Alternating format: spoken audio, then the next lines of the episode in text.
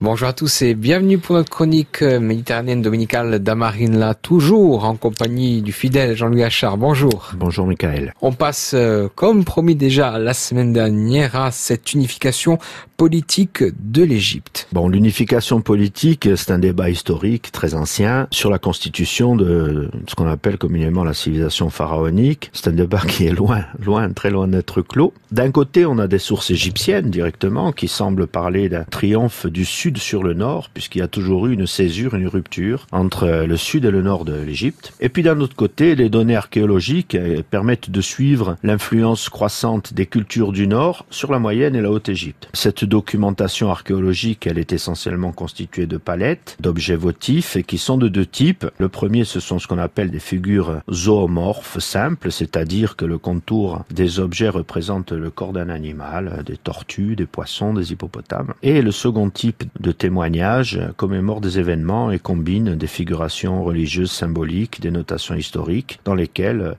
au-delà des aspects animaliers, on voit apparaître des hommes. Donc euh, on a les Thébains qui constituent une entité qui apparaît au moment de la période qui voit les Ixos régner sur l'Égypte. Cette nouvelle dynastie née à Thèbes, c'est la 17e et elle est issue d'une branche locale, donc à Thèbes, de la 13e dynastie. Elle est fondée par un pharaon qui s'appelle euh, Raotep et pendant environ 75 ans, ce qui n'est pas euh, du tout à la marge négligeable, ce sont ces lois qui règnent sur les, les huit premiers noms de Haute-Égypte d'Éléphantine à Abydos, c'est-à-dire différentes provinces du pays. Ils ont des ressources économiques qui sont maigres, mais ils continuent de maintenir le corpus historique du Moyen Empire. Ensuite, il y a deux grandes figures, Antef VII à Thèbes et un pharaon de légende, Apophis Ier. Et sous leur règne, les deux royaumes, donc euh, du nord et du sud, vivent en paix et les échanges sont nombreux. À la fin du règne d'Apophis Ier et durant celui d'Apophis II, commence une lutte ouverte entre le sud et le nord, où Ta'a, dit l'ancien,